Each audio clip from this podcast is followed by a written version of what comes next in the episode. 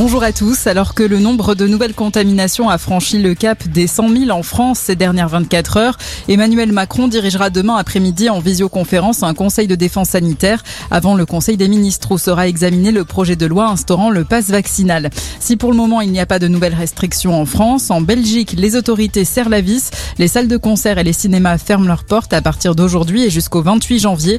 Des mesures qui ne passent pas auprès du monde de la culture. Une manifestation est prévue cet après-midi à Bruxelles. Le Covid qui a provoqué l'annulation de plus de 6000 vols dans le monde ce week-end de Noël et 18 000 vols retardés selon le site FlightAware. Des pilotes, hôtesses de l'air et d'autres membres du personnel ont dû être mis en quarantaine après avoir été exposés au Covid, ce qui a contraint les compagnies à annuler des vols. C'était une figure de la lutte contre l'apartheid. Le Sud-Africain Desmond Tutu est décédé à l'âge de 90 ans. L'archevêque avait reçu le prix Nobel de la paix en 1984. Le président sud-africain a exprimé sa profonde tristesse. Au moment de l'apartheid, Desmond Tutu organisait des marches pacifiques contre la ségrégation et demandait des sanctions internationales contre le régime blanc. Trois fédérations musulmanes signent la charte des principes de l'islam de France, un texte qui réaffirme la compatibilité de l'islam avec la République et l'égalité homme-femme notamment. Ces trois fédérations avaient dans un premier temps refusé de le signer.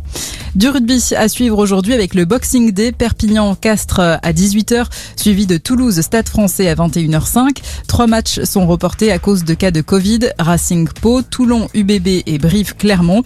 Demain au programme Biarritz Montpellier et La Rochelle-Lyon. Jean-Jacques Goldman et l'actrice Sophie Marceau restent les deux personnalités préférées des Français. Le journal du dimanche vient de publier son classement. Le chanteur arrive en tête pour la onzième fois.